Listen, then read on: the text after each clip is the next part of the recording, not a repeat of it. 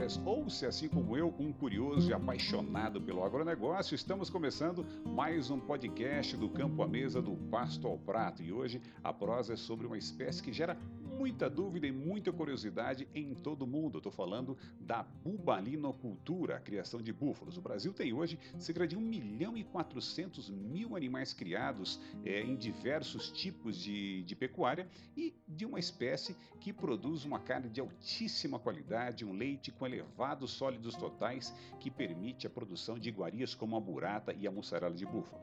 O búfalo tem exigências nutricionais, exigências sanitárias muito específicas, embora rústico, e quando essas exigências são atendidas, melhora a sua produtividade, melhora a lucratividade do produtor que eh, trabalha com essa espécie. Para falar dos búfalos, eu convidei aqui um especialista, o professor Rinaldo Viana, professor doutor da Universidade Federal Rural da Amazônia, que trabalha mais de 20 anos com a espécie, para bater esse papo com a gente. Professor Rinaldo, obrigado por ter interrompido as suas atividades de pesquisa, as suas atividades de aula, para esse bate-papo. Seja muito bem-vindo ao nosso podcast do Campo à Mesa do Pasto ao Prato.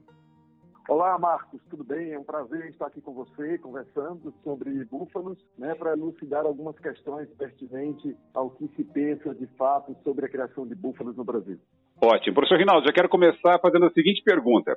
Qual que é a diferença desse búfalo que nós temos aqui no Brasil para aqueles búfalos que nós vemos no National Geographic, aqueles búfalos africanos?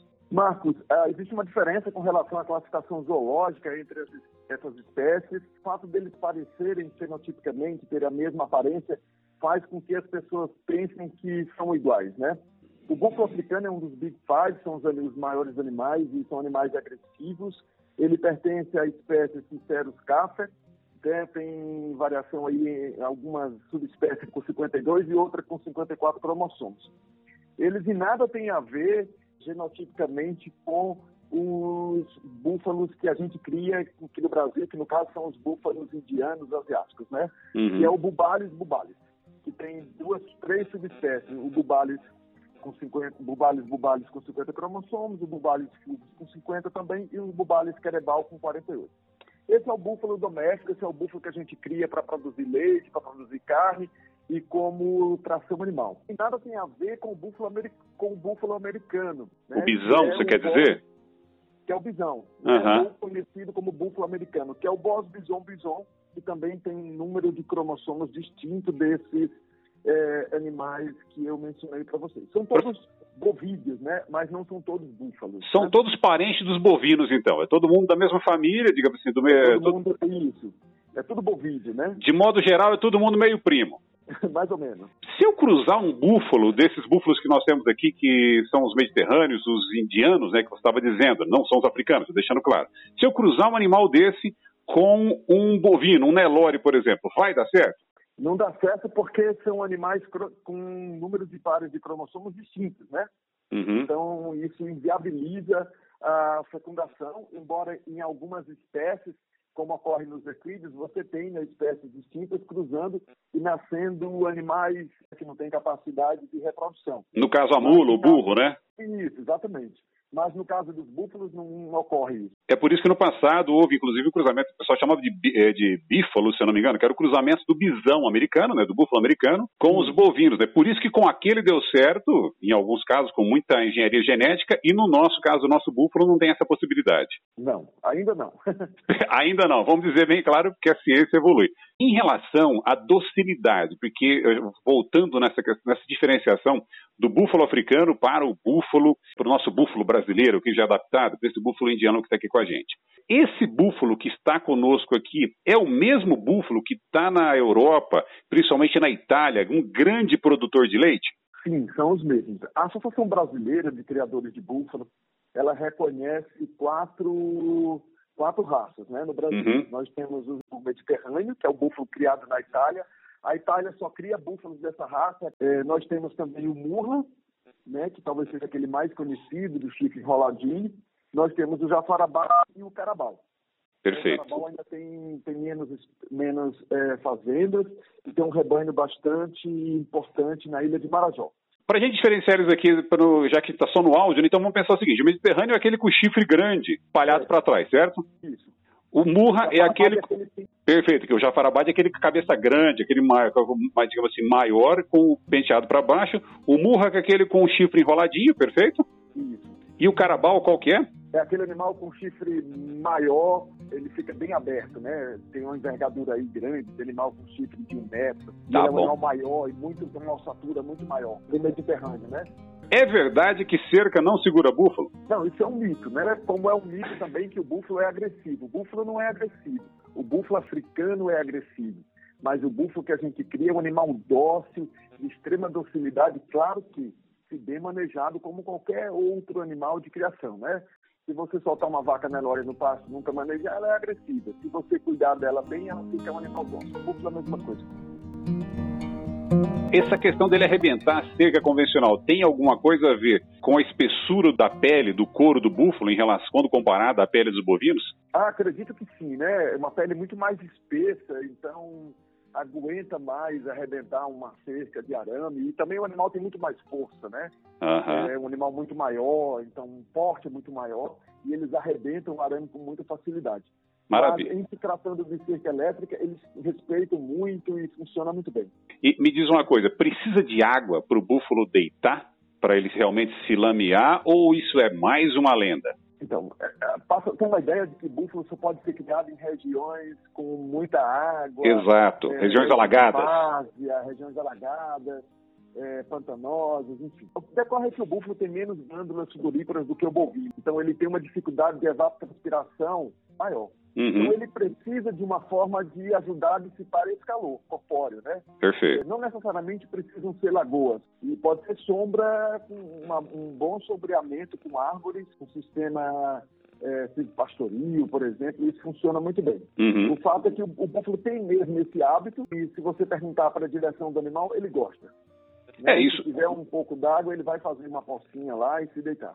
É, em, em, relação a bem-estar e conforto animal, né, já até os bovinos já está provado que eles chegam a ser 6% mais produtivos quando criados em ambiente sombreado do que não sombreado. O búfalo não é diferente, né, professor? Não é diferente, é a mesma coisa. Você está falando de glândula sudorípara, né, e eu vou puxar por um outro assunto aqui que vai mais em relação à sanidade.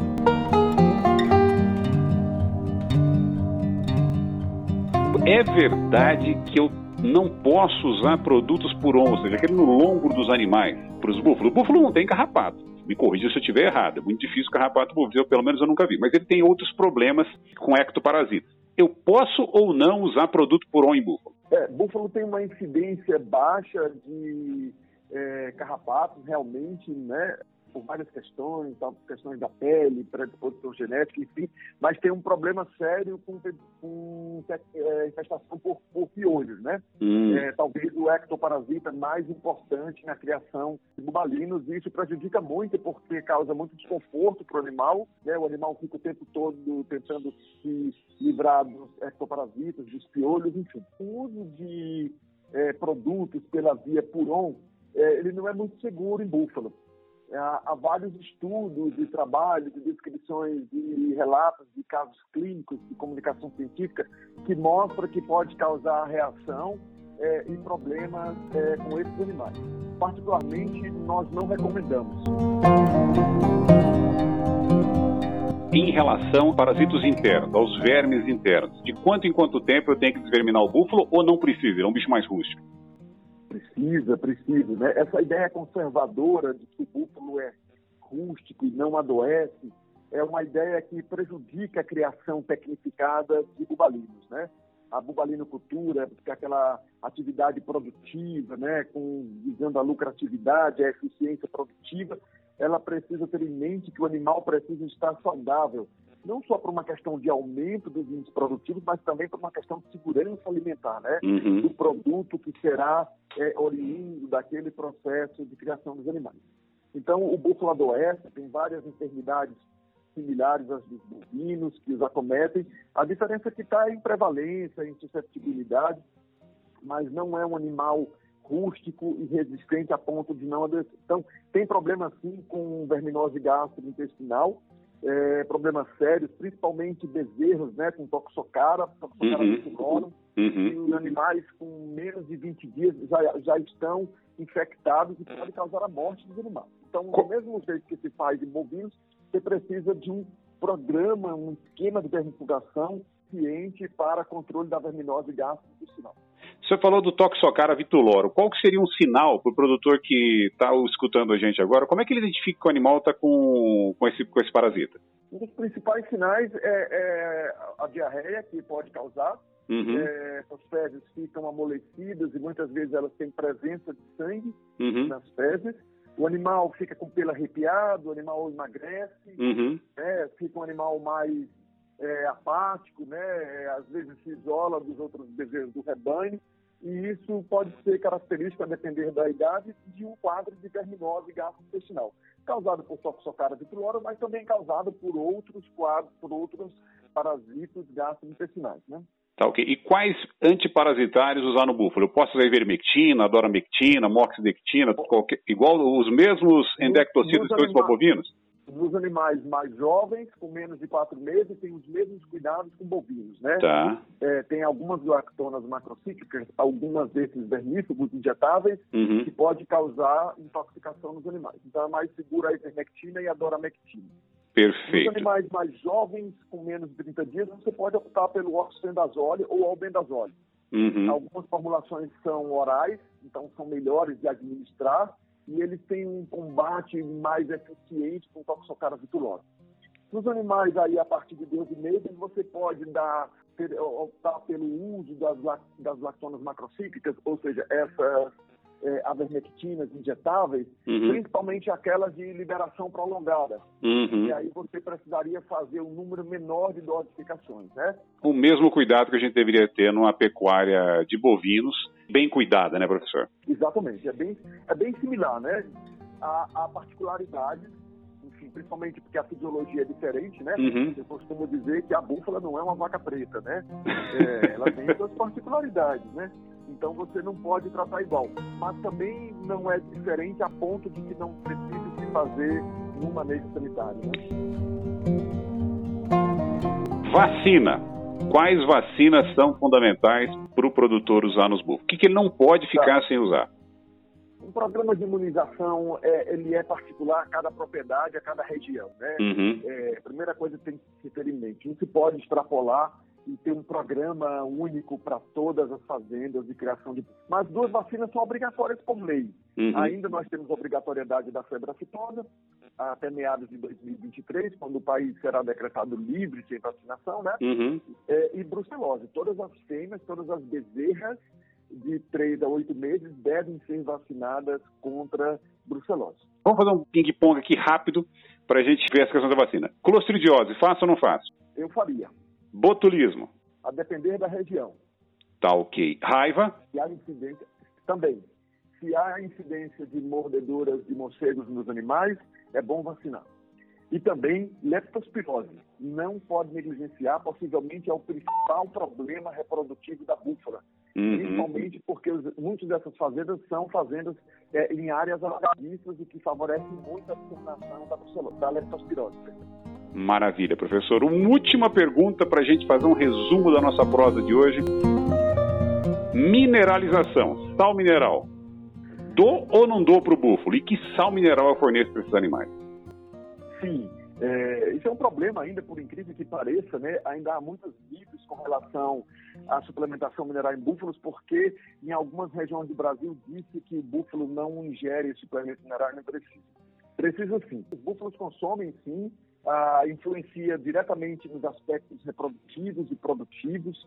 Há uma perda muito grande com esses animais quando há uma deficiência na suplementação mineral. Então, ah, os búfalos que não consomem suplemento mineral possivelmente são nessas fazendas onde há um alto teor de sódio na pastagem, porque a água é salobra, e aí os animais é, têm o sódio como fator limitante da gestão, não vão ingerir, obviamente, o suplemento mineral que tem bastante sódio, né?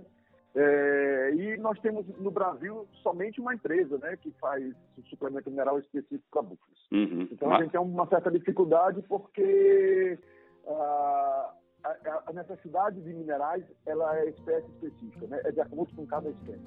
Então, nem sempre os suplementos minerais de bovinos vão atender às necessidades. Vamos fazer um resumo aqui agora, vamos ver se eu entendi tudo o que o senhor passou para a gente. Agradeço imensamente a sua disponibilidade, ter parado aí nas suas atividades de pesquisa e aula para bater esse papo com a gente. Bom, primeiro que a gente viu hoje que o búfalo é um animal parente do bovino, parente do bisão americano, parente também do búfalo africano, mas é distinto. O búfalo que nós temos no Brasil é de origem indiana, é de origem mediterrânea, um animal caracteristicamente dócil. O búfalo é um animal que serve tanto para a produção de carne quanto para a produção de leite, e um animal que exige também todos os cuidados sanitários e também de suplementação nutricional que os bovinos também exigem. Conversamos ainda sobre os cuidados com a manutenção dos búfalos dentro das cercas. São animais que, sim, eles ficam dentro da cerca desde que ele não precise fugir da fome. E a cerca elétrica é melhor, a melhor alternativa para esses animais. Que as águas, sim, são importantes para o búfalo, mas não como a lenda que nos é contada que só se pode criar búfalo em ambientes encharcados, em ambientes alagados, porque em muitas regiões, como Ceará, Estado de São Paulo e outras, é, Minas Gerais e outros lugares, produzem búfalo e produzem leite de altíssima qualidade. E por fim, eu, nós conversamos ainda sobre a questão de mineralização dos búfalos. É importante fazer a mineralização dos animais e animais bem suplementados produzem sempre mais do que animais não suplementados. Por mais que o búfalo resista às más condições de criação, quando bem criado ele produz muito e muito mais. Bom, professor Rinaldo, muitíssimo obrigado e algum recado para aqueles que têm interesse em aprender um pouco mais sobre o búfalo ou em produzir búfalo. Queria agradecer, então, mais uma vez e dizer que muitas das nossas informações estão disponíveis no nosso Instagram, né, bubali.infra. Quem quiser acessar lá vai ter um pouco é, do trabalho que a gente desenvolve aqui já há quase duas décadas sobre a bubalinocultura aqui na Amazônia.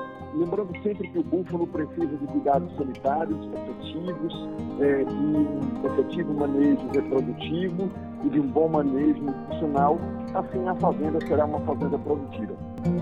Obrigado, professor Rinaldo, e até a próxima.